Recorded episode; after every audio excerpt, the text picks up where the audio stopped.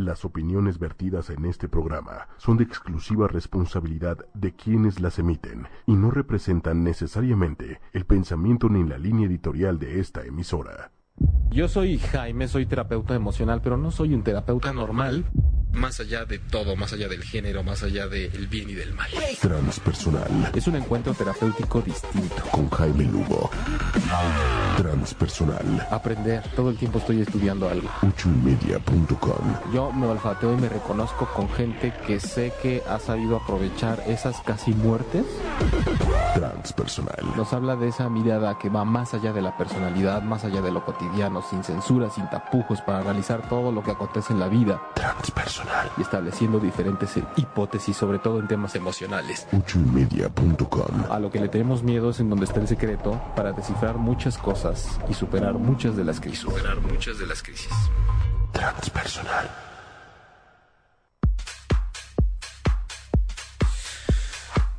Muy, muy, muy buenas noches, bravo. Ya se Hola, te Claudia. Ya está Claudia de regreso. Regresé. ¿Cómo estás? Este, bueno, es una pregunta muy eh, muy completa para ti ahorita. pero pero bueno, estamos contentos de que estés de vuelta. Ay, yo más feliz. Este, ¿cómo estoy? Lo puedo resumir en viva. Estoy viva. Y eso es una maravilla y ya es mucha, mucha ganancia en, en este trayecto que me ha tocado vivir últimamente. Además, eh, bueno, es importante que, que de primera mano sepamos que la vida nos sigue dando experiencias para estar comprobando a cada momento que no nada más vivimos a través claro. de lo que estamos pensando día a día y, y qué padre que podemos comer lo que sea y opinar lo que sea y que salga por nuestra boca lo que sea Claro. y, y, y aparentar como que no somos solamente eso, ¿no? Que ya estaremos hablando más, más al respecto. Fíjate, yo creo que la vida me dijo, eh, ya no tienes tantas experiencias que contar en transpersonal, te voy a dar una más, ¿no? Para que cuando digan, ah, yo estoy hospitalizada, yo también, acabo, ¿no? Así me dio material. Material, material. Bastante la vida. Bienvenidos a todos ustedes que nos acompañan como todos los viernes a las 9 de la noche a través de ocho y media.com, la mejor estación de radio online que ¿Hay también otra? transmite a través de Facebook Live en una barra de programas variada todos los días y nosotros somos transpersonal, repito, todos los miércoles a las 9 de la noche, tiempo del centro de México. Gracias a Manuel en cabina, Big Brother, muchas gracias. Manuel, muchas gracias. Y gracias a todos los grupos y comunidades de Facebook que cada semana nos dejan entrar a sus oídos, sus corazones, sus almas, comunidades holísticas, de terapeutas de diversos tipos, eh, de cuestiones que tienen que ver con el alma, con la espiritualidad, con la psicología, con la mente, con el cuerpo, con el bienestar. Eh, y sobre todo por ahí a eh, terapias, terapias y eventos holísticos en la Ciudad de México, a sanación emocional, a Goma Amigo. Go, mami, go. Mil gracias por abrirnos las puertas, por estar al pendiente de mí, Teresa. Un besote. Y bueno, el día de hoy tenemos, bueno, aparte de las redes del programa, queremos este, hacer el paréntesis para decirles el, nombre que va a estar dedicado a esto que hemos estado hablando como siempre. El programa pasado fue de los sueños. Esta vez podemos seguir hablando de sueños, sin embargo estamos ampliando un poco más esta introducción para hablar del inconsciente y de la espiritualidad. Em, redes, Claudia. Claudia Lor, locutora, Facebook, Instagram, Twitter.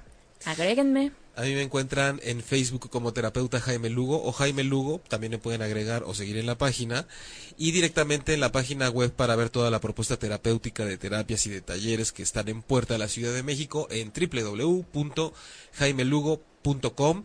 Los invitamos a que participen con nosotros ahorita mismo en vivo a través del chat de Facebook Live. Recuerden es miércoles 9 de la noche. Si es otro día a otra hora, estás viendo una repetición, pero de todos modos nos puedes dejar tu comentario y siempre es bienvenido.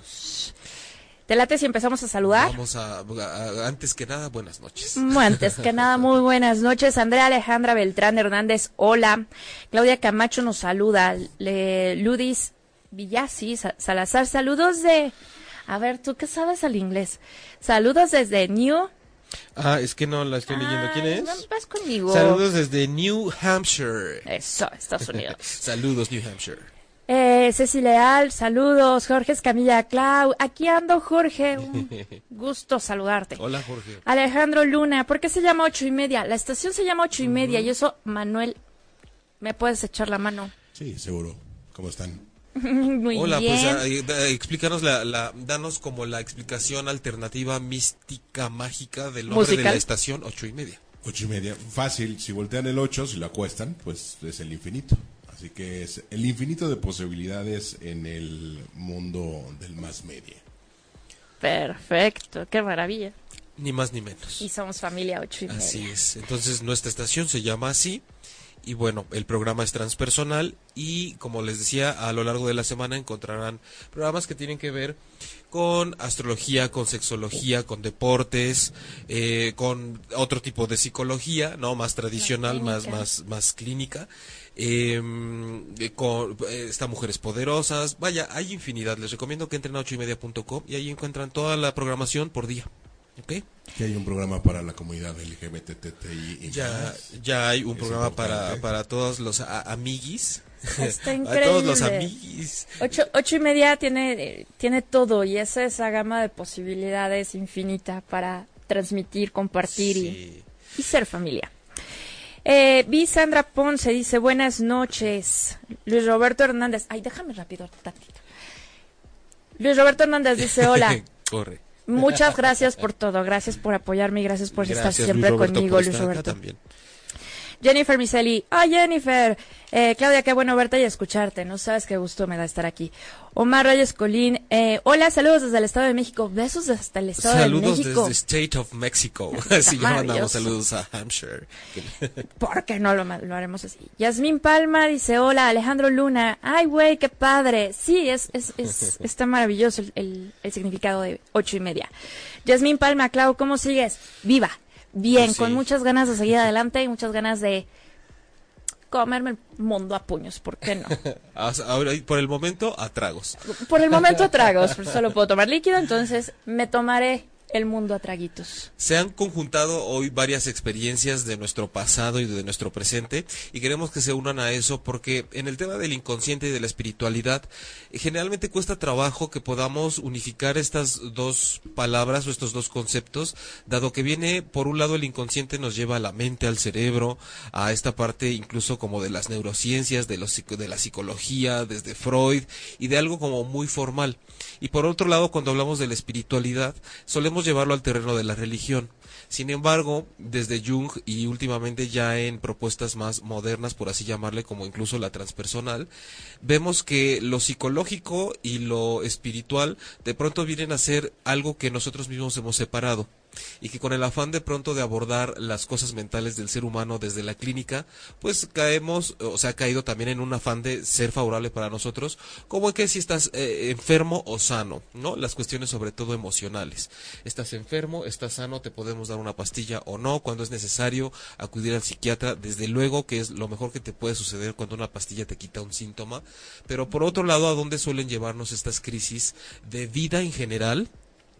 Eh, yo diría que lo emocional abarca no nada más lo que sentimos sentimentalmente, valga la redundancia, sino qué pasa con nuestro cuerpo, qué pasa con lo que pensamos y hacia dónde nos puede llevar un punto de quiebre corporal o emocional al grado de que no nos quede otra más que volcarnos en el interior de nosotros mismos, es decir, en experiencias y prácticas espirituales que mm, he escuchado a diferentes especialistas hablar de la espiritualidad siempre como ese contacto con algo superior externo.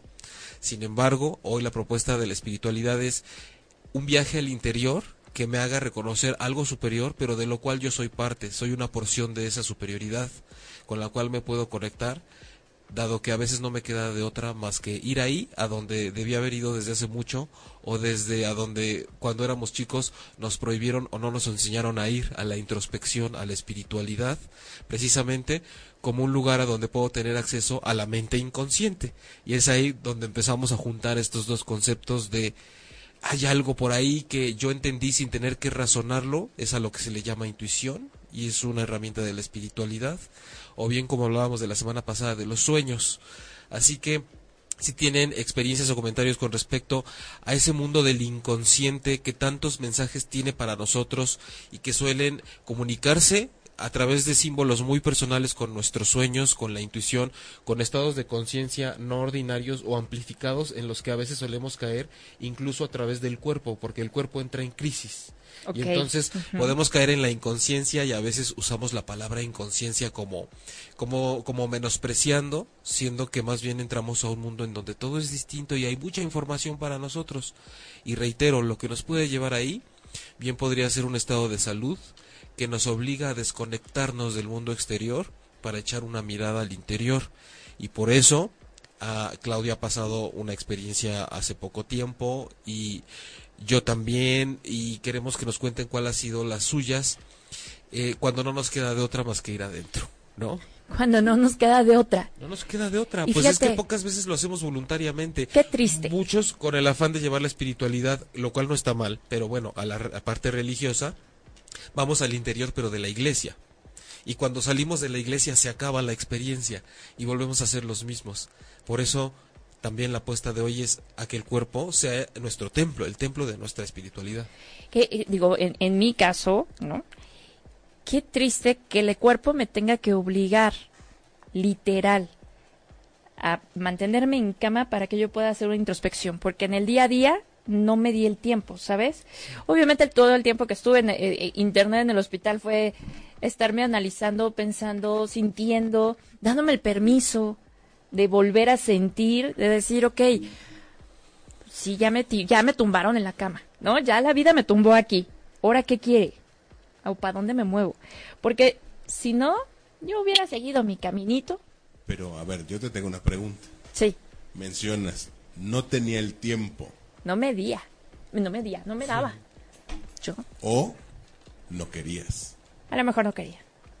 Sí, a lo mejor no quería. Y algo, y, al pos, digo, y lo es lo, como lo más seguro. ¿Sabes qué? Eh, me pasó un poco y creo que le pasa a muchas personas esto de salir de la iglesia y olvidarte.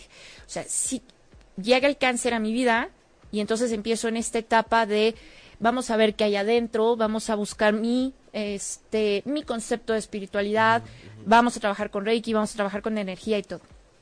Cuando pasa mi crisis y yo empiezo a sentir que la vida está bien bonita y que vuelvo a tener todo y que todo está maravilloso, dejo a un lado esta parte. Y entonces, supongo, y eso es como lo que estoy tratando de entender, que la vida me dijo, a ver, espérate, ya te había dado una primera lección que era aquí, quitándote la tiroides, ¿no? Para que pudieras expresarte a lo mejor de diferente forma, para que pudieras decir lo que sí te gustó, lo que no te gusta, y volviste a caer en lo mismo. Eh, o, guarda, esa, esa parte como de fase 1, fase 2, para que no se me vaya a olvidar algo que te quiero decir ahorita. Porque escuchándolos, eh, me viene a cuando hemos hecho temas que tienen que ver específicamente como con el ego y el alma. Ok, ajá. Que cuando pasa que de pronto tenemos que, porque pareciera que tenemos que colapsar a pesar de llevar una vida con un intento de armonía entre la espiritualidad, la mente y demás, tenemos que tomar en cuenta que el ego siempre va a estar tratando de que nosotros estemos constantemente como defendiéndonos de los asuntos. ¿no? a través de evadir algunas cosas, de decir esto, o sea, nos distraemos. El, el, ego es maravilloso, sin embargo, como ego, como mente, pues su función es decir, eh, hacia dónde puedes encontrar menos dolor y ese eh, evitar esos ciertos dolores de pronto puede ser como no hacer conciencia y no avanzar, ¿no? No, no, no aceptar esa transformación que se nos va proponiendo día a día. Pero ahora que decías, em, cuando tuviste ese primer aviso o ubíquense ustedes cuando en algún momento de su vida donde parece que llegan avisos y los atraviesan de forma exitosa pero parece que vienen otros más adelante eh, creo que, que hasta el día anterior a que tú tuvieras esta más reciente crisis de salud, Eh, tú habías estado, porque vamos a hablar de que no es porque se haya acabado, sino que entraste a una nueva. Hasta ese momento, tú habías vivido, como muchos de nosotros cuando nos ha pasado, una etapa buena de reconstrucción, ¿no? Donde incluso uno renace en el aspecto de pareja, de familia, de profesión, Sí, sí, sí. se va probando a sí mismo y vas teniendo como nuevas conquistas. Así es. Sin embargo, creo que el ego nos puede distraer de la esencia de esos logros y empezamos a caer nuevamente en juegos como de eh, que eso nos pasa a todos ¿eh? de por qué no se hace mi voluntad por qué esta persona me hace enojar por qué esta cosa no la puedo digerir por qué todavía parece que hay algo como mucho más visceral a lo que yo todavía no puedo llegar totalmente a pesar de los cambios positivos que he estado haciendo en mi vida es como un tejido más fino es como ver la colcha, como ver el edredón y saber que en el tejido más fino todavía faltan cosas de ajustar. Y desgraciadamente no es que siempre suceda así, pero a veces el cuerpo mismo te dice, sí ha habido grandes transformaciones, pero hay una parte muy esencial que todavía está trabada. Y, y ahorita vamos a hablar mucho de lo que tiene que ver como esta parte del espíritu y del inconsciente, esa fuerza, ese sistema, esa energía, a través del cual, eh, el el cual encuentra a través del cuerpo un, un material y un mensajero muy importante, en donde una vez más vemos como en los temas emocionales que el dolor viene a ser un gran compañero en la vida, a pesar de que se sienta terrible. No, bueno, y un gran maestro. Sí, Pues sí y, y sobre todo una alerta.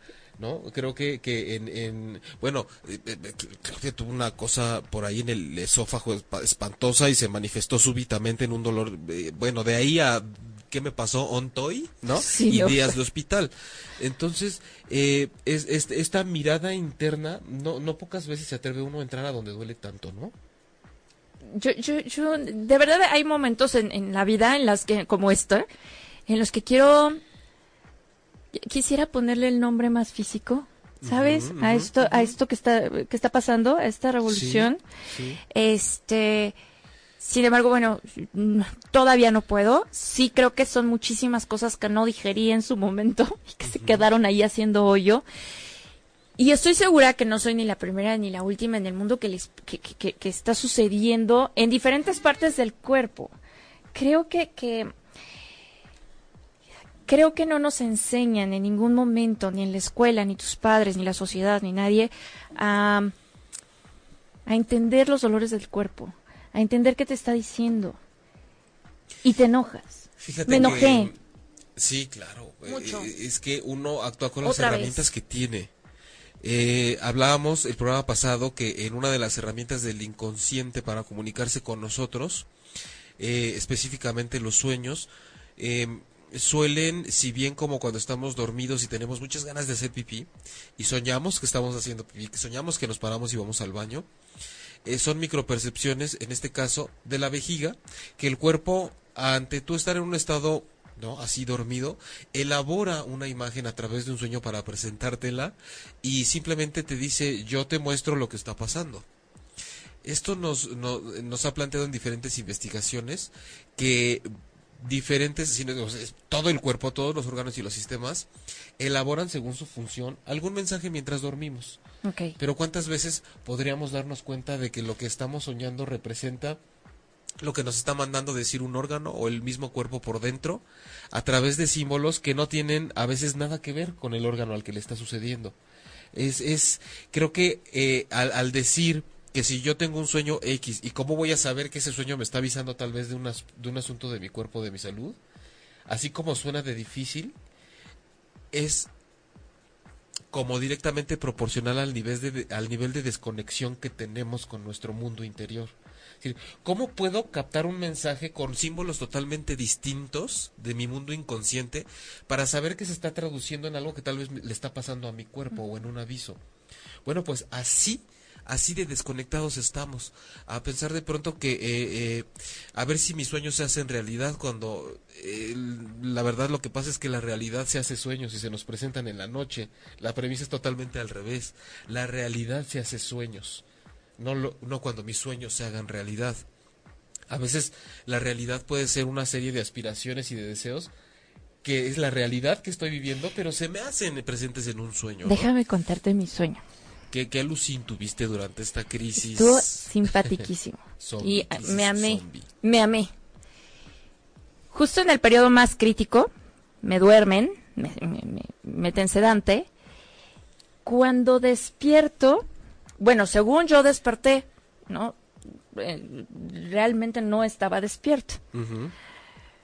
Pero en una de las últimas veces que me meten sedante despierto, y yo me acuerdo perfecto haberme visto de niña, cuando yo era niña, así, chinita con mis lentes, así como soy, pero carita niña, jugando y pregun- y yo preguntarle, ¿a qué juegas? Y nada más, o sea, hace cuenta, yo no me veo, fi- este, yo no me veía en adulta, o sea, yo nada más así veía a Claudia niña y voltear y decir, juego, estoy jugando. Cuando despierto, cuando ya por fin alguien me dice así como de ya reacciona, ¿no? O sea, regresa, volteo con mi mamá y le digo, estoy jugando. Esto es un juego. Y mi mamá así de, ya sabes, ¿no? Así de que estás jugando, estás en el hospital. Y yo estoy jugando. Y tu mamá, pues qué pinche chistosa Sí, me saliste, no.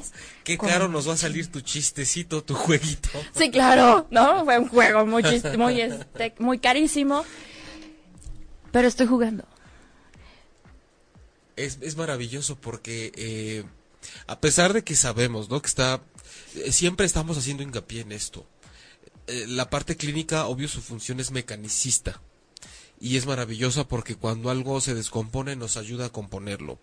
Materialmente, digamos. Y, y a pesar de que se pudiera plantear, pues claro, con un sedante y el alucin y los efectos en el cerebro y demás, la espiritualidad en ese sentido no tiene límites.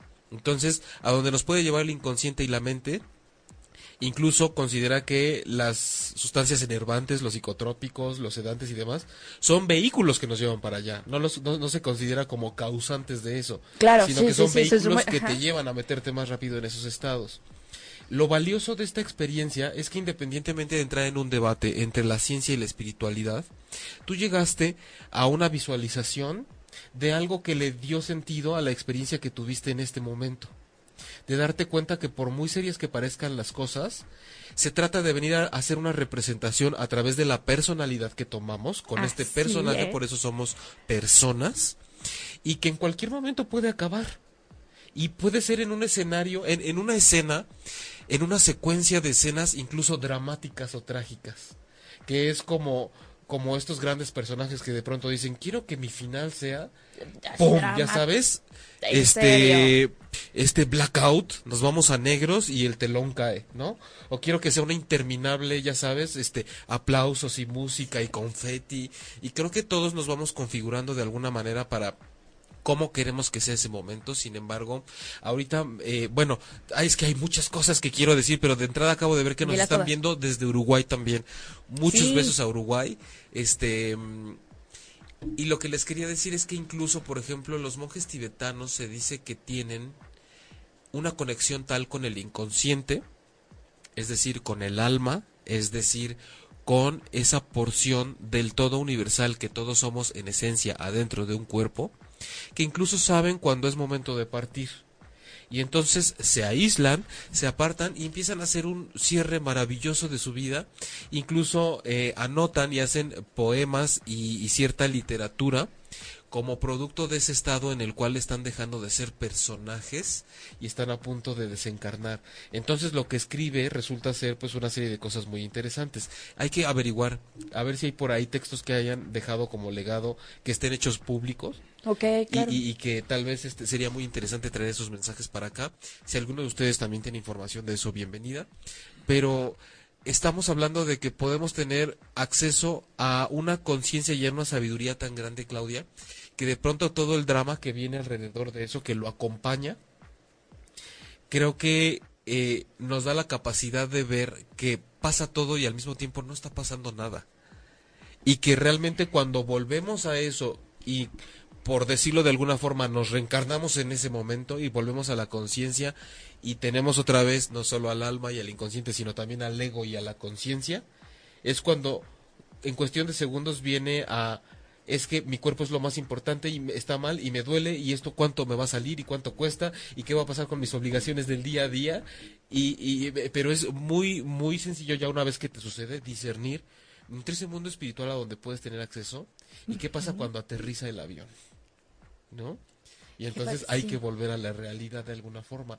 pero Y- pero y- ¿por y qué compaginar esta no? parte. Exacto, lo que te iba a preguntar ahorita, pero ¿por qué desconectados? ¿Por qué habremos de desconectarnos? ¿Por qué nos vamos con la apariencia de lo que aparece, de lo que se ve nada más, no? Yo, yo, yo esta parte de, de estoy jugando me ha servido tanto para ahora disfrutar, así, literal, disfrutar mi dolor. Eh, no puedo comer, pero no sabes ahora cómo disfruto el té, ¿no? Cuando antes a lo mejor decía, que te les agua con saborcito, ¿no? Eh, de- y, y- disfrutar, no el té, sino como el momento, la compañía, el... Si me salieron las cosas, qué chingón, y si no me salieron por algo pasa, ¿no? Ya no... Digo, tengo tres días de que para qué va a pasar, ¿no? Preguntan en un año si sigo con la misma filosofía de vida o si ya cambié. Pero, y espero que no.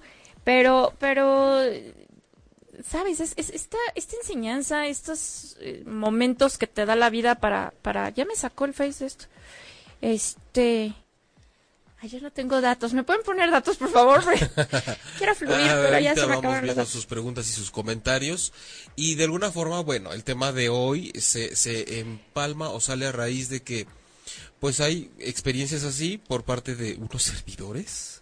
Sí, y, es y- que y que además eh, creo que es es súper relevante que nosotros dedicamos muchas de las emisiones siempre a estar hablando de los problemas tan cotidianos que hay en la humanidad como lo son la infidelidad, la pérdida, el duelo, los problemas de pareja. Eh, Ay, no sin embargo, parecieran nimiedades al momento en el que está en juego nuestra propia existencia física. Entonces es importante que valoremos cuando tenemos enfrente testimonios así o como los que ustedes mismos puedan tener, de que realmente hemos venido aquí a, a ser partícipes de algo y a dar y a recibir. Y, y parece, pues bueno, gracioso, curioso, hasta que a uno le sucede, que de pronto tenga que pasar algo tan doloroso y tan trágico de pronto, que te veas en la tablita como para que te des cuenta. Eh, hay por aquí un- unos... Rose, sí. Rosamari Morales dice, hola, ¿me puedes ayudar a entender por qué mi tía tiene un sueño recurrente con un jefe que ella tuvo? Ella ya está jubilada y tuvo varios jefes, pero por alguna razón sueña mucho a un jefe. Rosa María, eh, mira, eh, la, la verdad es que la, la información es muy limitada. En, el mundo de los sueños con esta perspectiva no podemos de entrada decir lo que significa un- una cosa como si fuera igual para todos, porque cada ser humano tiene una simbología específica. Eh, lo que ella está soñando mm, tendría, po- podría incluso no tener nada que ver con su jefe directamente. Eh, en los sueños, si bien es un trabajo en el que se pueden buscar elementos generales para tener diferentes explicaciones de todo, es indispensable saber cuáles son los estados emocionales de esta persona, de su mamá o su tía. Su tía. Es, es indispensable saber los estados emocionales de tu tía mientras tiene el sueño. Porque así nada más es como si yo te digo, ¿qué tal que soñé con una pared verde? ¿Qué significa? Es muy distinto a soñar que la pared verde se me caía encima, que yo me iba contra la pared verde, que que la pared verde me- yo la atravesaba, O el verde me refleja el- paz o que- tranquilidad. Que, el verde me recuerda a una cosa súper aburrida, me da paz, me representa salud, me hace sentir tranquilo, triste.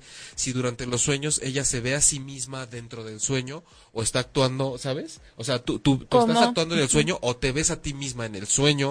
¿Cuál es la situación con el ex jefe? ¿La está regañando? ¿Está enamorada de él? ¿La está corriendo? Eh, ¿Lo ve fuera o dentro del trabajo? Hay un montón de cosas por las cuales no es ético hacer una interpretación del sueño así a la ligera. Entonces, pues si tiene más información que nos describa un poco más y podemos ofrecerle una mirada del sueño.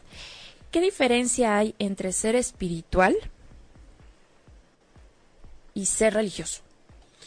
Bueno, es que la, religión realmente es algo que se e- es como el aterrizaje que le ha hecho el ser humano, ¿no? Es la institucionalización de alguna forma, es el tratar de mm, es una perspectiva también como del enfoque transpersonal pero muy muy hecha desde mí no Eh, de decir ok pero hay que hacer un libro pero hay que escribir pero hay que es- hay que poner leyes hay O que sea, es poner un materializarlo. hay que materializarlo hay que ponerle cierto orden hay que estructurarlo y hay que imponer este castigos Reglas. y premios y además este vamos a ser muy celosos de quien no siga esto porque quiere decir que le puede simplemente ir muy bien o ir muy mal según cómo se porte y sobre todo es poner mucho del poder afuera, ¿no? Eh, ponerle nombre a un dios, incluso rostro, incluso ropas, incluso características raciales y además decir qué es lo que puede y no hacer con nosotros.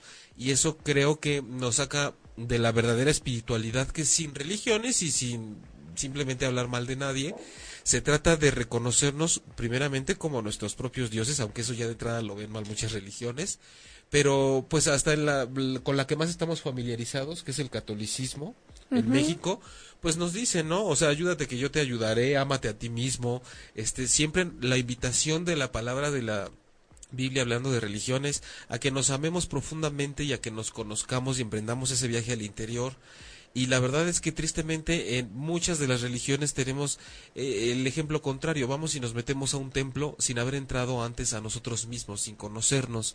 Queremos y somos capaces de hincarnos y de ofrecerle grandes sacrificios a otras figuras externas antes de con, conmiserarnos de tener esa misericordia con, nosotros mismos y ese amor y esa autoestima y de considerarnos lo más sagrado a nosotros y después qué es sagrado para mí en la vida, eso es mucho de la espiritualidad. Sagrado no, no mi rosario, pues, sino eh, eh, el, el, amor que yo le pueda tener a mi familia, a ciertas partes de mi vida, que es sagrado. Ese es uno de los grandes puntos de la espiritualidad, que es sagrado y que es es, eh, que me hace dar ese motor, ¿no? Para ese combustible para seguir aquí en una experiencia física. Podríamos hablar programas y programas tan solo de la pura espiritualidad. Eh, y de hecho, pues, ¿y por qué no? ¿Y por qué no? Pues es tu programa, tú decides. Dice Rosamari, ok, muchas gracias, muy bueno el programa, muy bueno el tema. Perdón si me desvié, no te desvías, aquí podemos hablar de todo. De hecho, los sueños son una, una gran un gran tema dentro de la espiritualidad. Eh, sin embargo, creo que sí, la mejor aportación que te podíamos dar es que para hacerlo bien, no podemos agarrarlo como, como una definición de diccionario nada más. Sirve que aprendes tú de aquí en adelante también cuando tengas un sueño, anota detalles y sobre todo cómo te sentías emocionalmente dentro del sueño. Y dicen, ¿dónde se te puede contactar? Pues esta tía siempre ha tenido muchos sueños muy raros y de chica era sonámbula. Ah, bueno, yo estoy, la página es jaimelugo.com y me pueden contactar ahí mismo o bueno, ahorita te puedo poner por aquí la página, ¿no? O en Facebook me buscas como terapeuta Jaime Lugo y ya sea en la página web o en Facebook, ahí vienen los accesos a mandarme un mensaje o hablarme por teléfono. Perfecto. Johnny Racón, bienvenido. Yo pensé que ya no me querías. Yo dije, ya no está por aquí. Antonio Hernández dice, sueño muy rara vez. En esos momentos me di cuenta que nunca me veo en mis sueños. Imaginaba que a todos nos pasaba. ¿Qué significa? Ok, ¿quién es? Perdón. Antonia Hernández. Antonia, siempre sueñas. Eh, em, debemos aprender a decir yo rara vez me acuerdo de mis sueños. En vez de yo rara vez sueño porque dejar de soñar sería como si te dejara de funcionar el cerebro. Entonces siempre elaboramos cosas con la información que tenemos eh, en general, ¿no? De, de, lo que hemos vivido. Entonces, eh, si rara vez te ves en el sueño es interesante, porque a esto tendríamos que adjuntar eh, qué tipos de sueños tienes y aún así tú eres un testigo de lo que está pasando ahí, pero entonces a quienes si ves eh, haciendo qué, cómo es el entorno, qué colores hay, cuál es la atmósfera. Hay gente que percibe hasta aromas dentro del sueño. E insisto, cuál es tu situación emocional dentro de cada sueño, ¿no? Pero siempre soñamos. Eso sí, Johnny Racón dice Claudia Lor, que gusto verte de nuevo por acá. Saludos y bendiciones para ambos. Gracias, Johnny. Muchas gracias. Y Rosemary te da las gracias. Antonio Hernández dice no me veo, no me veo a mí misma dentro de ellos. Ya hace la, aclaración. Cuando estás en este mundo uh, material y de pronto puedes conectarte con con tu parte espiritual y la tienes como muy trabajada y como que entiendes muy bien. Se vale también de repente decir, a ver, sí, soy muy espiritual, sí entiendo lo que me está pasando, pero hoy, este día, me quiero enojar conmigo, me quiero enojar con el universo, me quiero molestar con la vida, no sé, tengo un espacio o toda la vida cuando ya encontramos este lado espiritual tenemos que ser como, ay, muy zen y todo fluye y todo tranquilo. Eh, e, es como a veces lo, he expresado en otras ocasiones o en otros lugares que de pronto la espiritualidad no tampoco es que lo sea todo, porque estamos ocupando un cuerpo. Estamos habitando un cuerpo. No somos espíritus nada más, o sea, no hemos desencarnado. Y hay mucha gente que quiere vivir mucho desde la espiritualidad. Es decir, es que si vives desde ahí, todo es hermoso y nunca te enojas. Y no, entonces yo digo, ¿para qué está el sistema nervioso del cuerpo que habitas? ¿O para qué encarnas? ¿O por qué no desencarnas de una vez? Si todo lo vas a vivir desde la espiritualidad.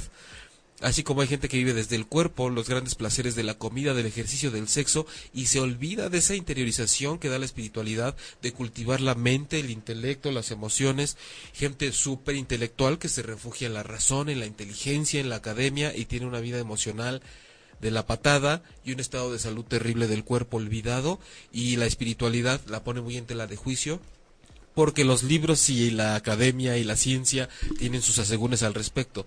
Entonces, debemos saber que la vida y mucho de eso es esa energía del consciente y del inconsciente es la búsqueda de la búsqueda constante de un equilibrio al cual nunca vamos a llegar porque es como es que ese es el camino la armonía se da en el, en el estar al tanto de cada una de nuestras diferentes esferas, ¿no? Ok.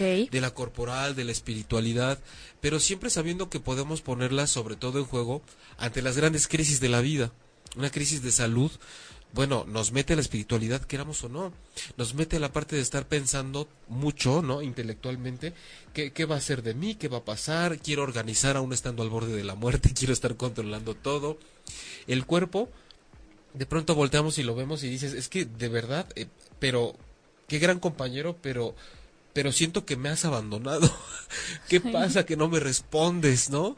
Y, y, y, de pronto lo que antes considerábamos como el sentido de la vida, los grandes placeres, quedan condicionados a que puedas recuperarlos poco a poco para que te hagas consciente de lo importante que son. Cuando el sexo tiene que cambiar porque alguna experiencia de tu vida te dice que el sexo no era nada más para placer físico cuando el estómago te haces consciente de que dices, es que no es nada más a quien le puedo pasar las cosas para que las triture y ya, resulta que no nada más procesa la comida, es un gran compañero que procesa las emociones. Emociones. Y llega un momento en el que te dice, esto ya no pasa, porque ya me estás quemando, ¿no? 3, 2, 1, Claudia llora.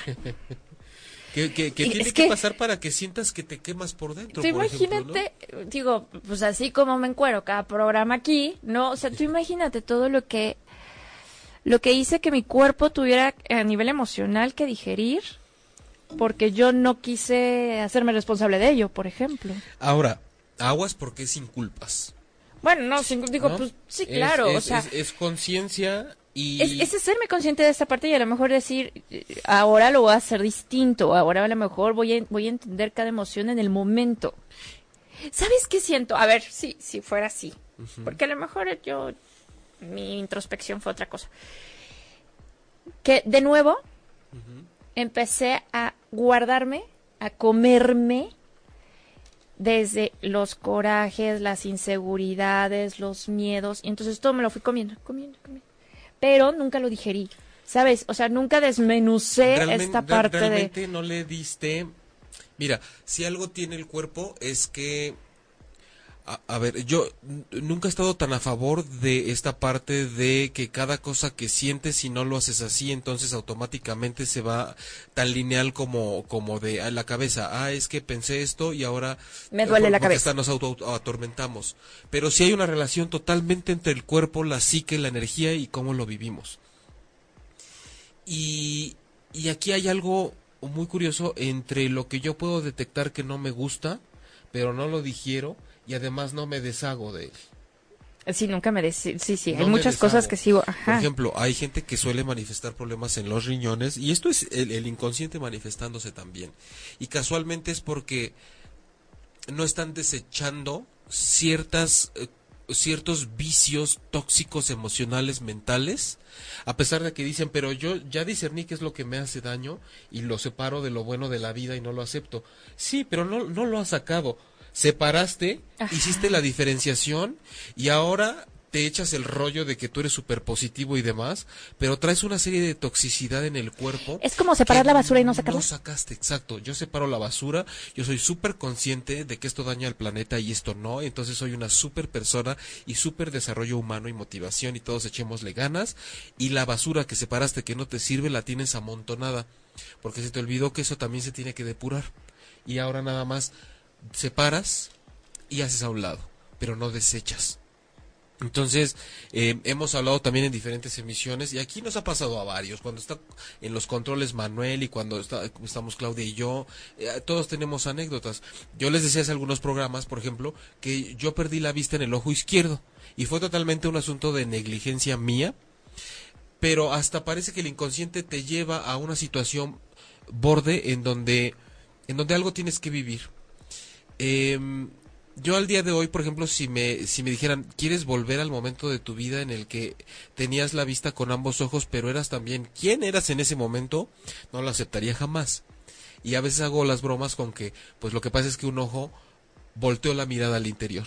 ¿no? Simplemente se hizo una mirada interna y ahora, eh, pero claro que fue un calvario, ¿eh? No les estoy diciendo que fuera, fue una cuestión, un proceso de años, de mucho sufrimiento hasta que te das cuenta que el sufrimiento no es indispensable, pero sí fue necesario que pasaras por él en ese momento, porque a veces es el sufrimiento la única vía que nosotros conocemos para llegar a ciertos estados de transformación.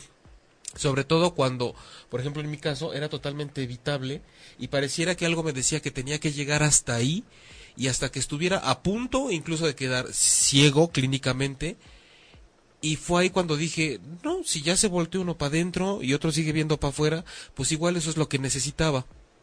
Entonces estamos marcados siempre por diferentes catástrofes que se van volviendo cicatrices y que van marcando la pauta de la conexión que tenemos con algo que va más allá de una función de un órgano. Pero claro que duele. Entonces mucho de la espiritualidad precisamente va a partir del dolor que sentimos.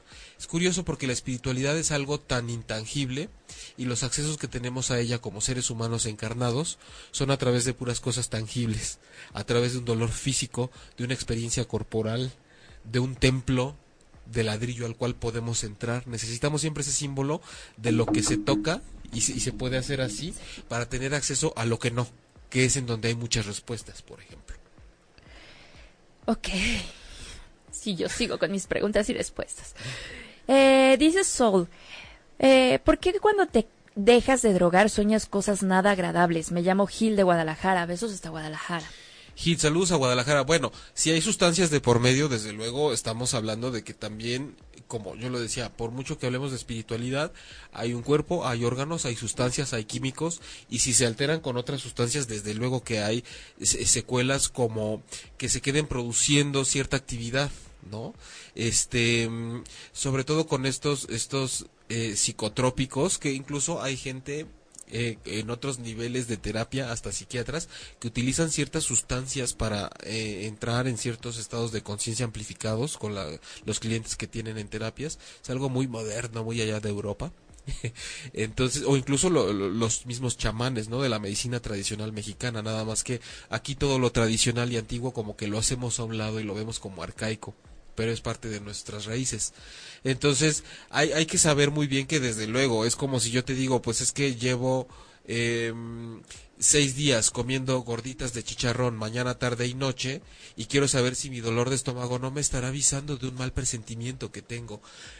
No, creo que también, ¿no? Te, chingaste mucha toxicidad, mucha grasa, y bien podría ir por ahí el mensaje.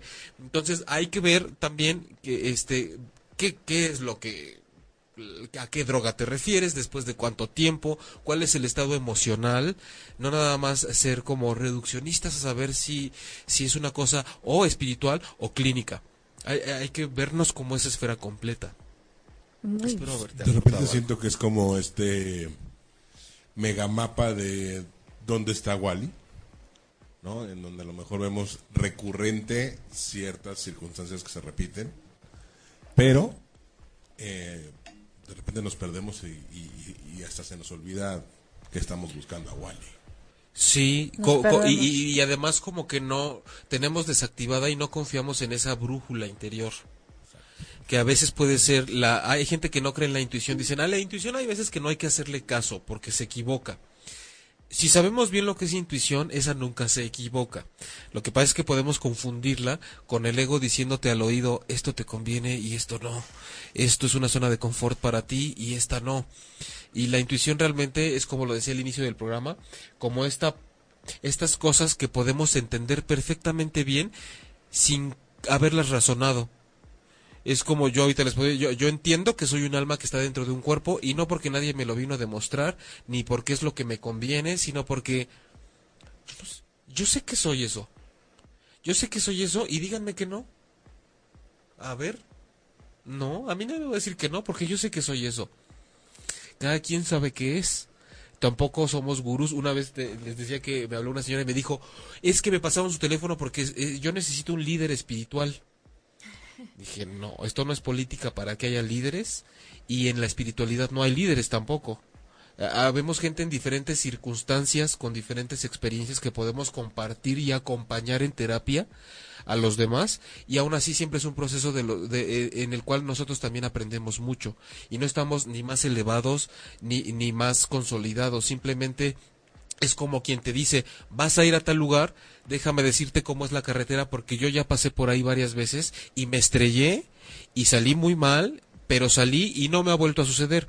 Pero en esa carretera en específico del desamor, de la pérdida, del duelo, de la crisis y del existencialismo, te puedo acompañar y sé que lo que necesitas es no es que te esté jaloneando y te esté diciendo que tienes que aprender, sino acompañarte a ver por eh, que, que si entras por ciertos caminos, este va a ser normal que tengas miedo, pero vas a sentir que no avanzas y que ya te perdiste y ese es el primer síntoma de que sí estás avanzando.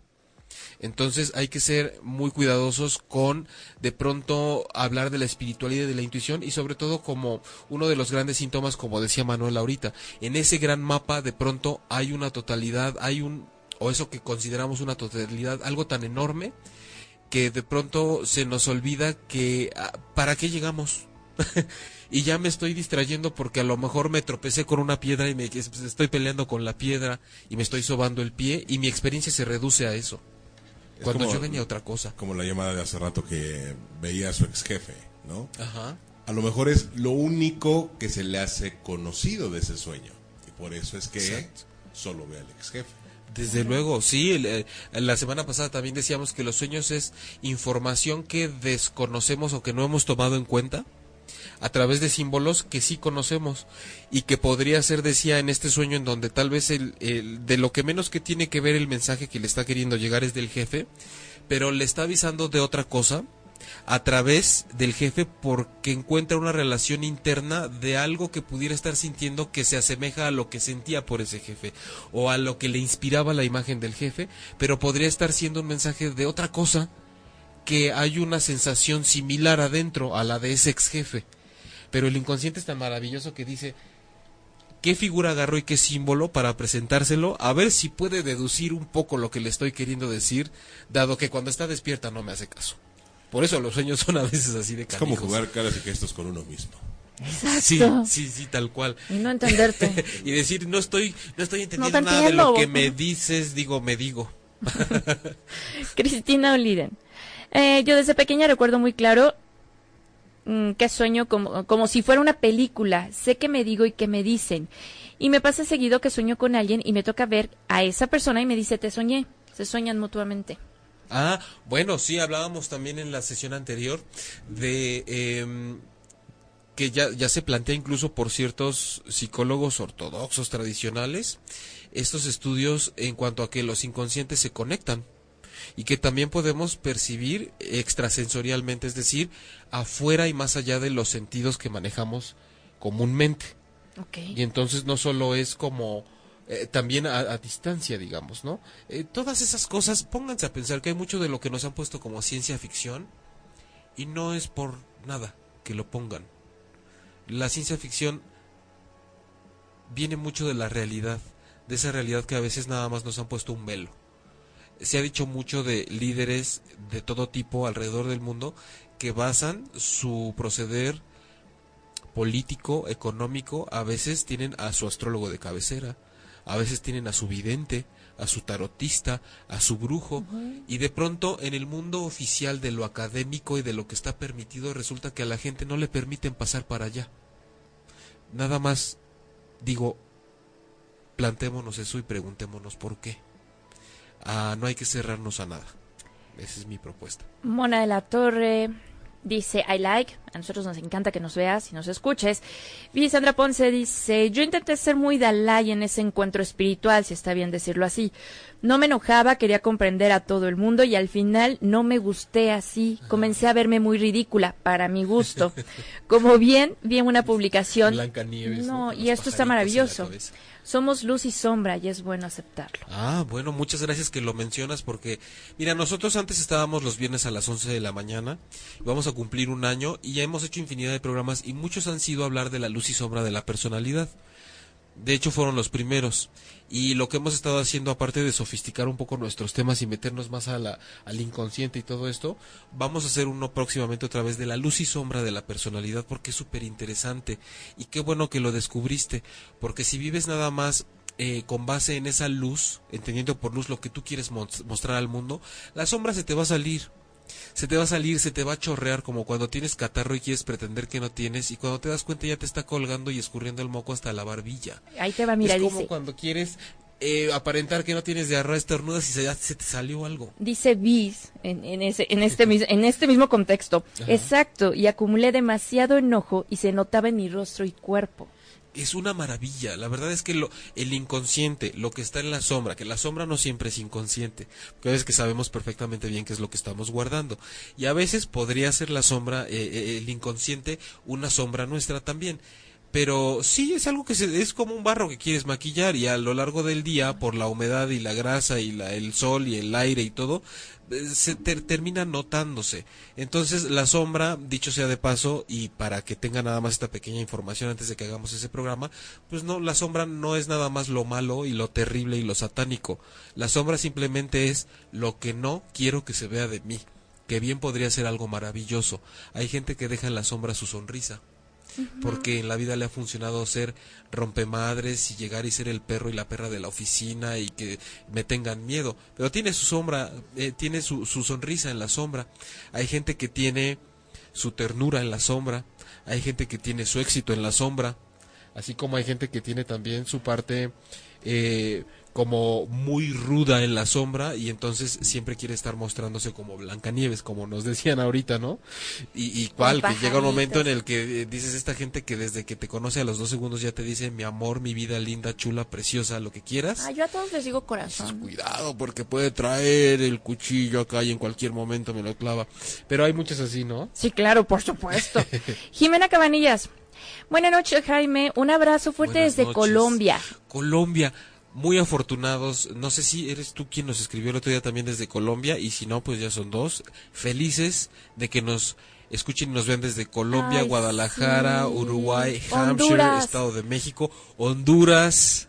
Ay, qué gusto. Qué maravilla. Creo que hoy es el, uno de los programas más internacionales que hemos tenido. A veces también nos escriben de España, de, de Argentina. Ay, qué lindo. que es transpersonal internacional VIP. Exacto. Y bueno, y, ahora que lo dicen, nada más para que se familiaricen quien nos escuchan por primera vez, transpersonal, el prefijo trans es más allá o a través de. Por eso es transpersonal más allá y a través de la persona y de la personalidad. Es decir, el alma, el espíritu, no solo el paquetito que decimos, soy Jaime y soy de sexo masculino y soy terapeuta y vivo en tal lugar y me gusta esto. Y hay gente que vive toda su vida nada más a través de esas características.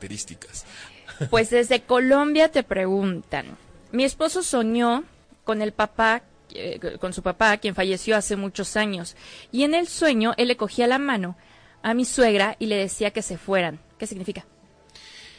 En el sueño. El papá le coge la mano a la suegra. Y la, la, suegra, me imagino que la señora todavía está entre nosotros. Yo supongo que sí. Pero quien soñaba eso era el hijo, que es el, esposo de, nuestra amiga de Colombia.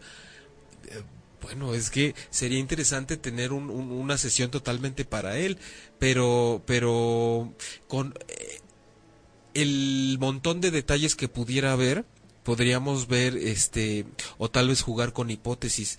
Insisto, es esencial cómo se sentía él durante el sueño cómo iba cambiando su energía sentimental conforme cada cuadro que él iba viendo en el sueño, porque podemos verlo como algo aterrador o podemos tal vez verlo como algo que lo llenaba de paz, podríamos ver que al tomarle la mano a la suegra la señora se sentía llena de paz y se iba con él, o se resistía, o se jaloneaba, si alguien estaba llorando, si alguien estaba sufriendo, es indispensable, recuerden que estamos en el mundo líquido de los sueños y del inconsciente, donde al igual que las emociones, se conforman de otra manera no concreta como los pensamientos y algo estructurado. Entonces, no olviden siempre es las emociones. Eh, Johnny Raccoon, ¿me pueden regalar un saludito para mi esposa Cari Porfis, muchachones? Un beso para Cari. Cari, mucho gusto en conocerte, por lo menos vía vibración de la voz, mandándote un saludo desde acá. Andrea Alejandra Beltrán Hernández, a mí me acaba de pasar algo parecido en mi estómago y fue inesperado. Ahora valoro cada instante y lo bueno fue que me di cuenta de las personas que realmente me aman. Sí, yo también.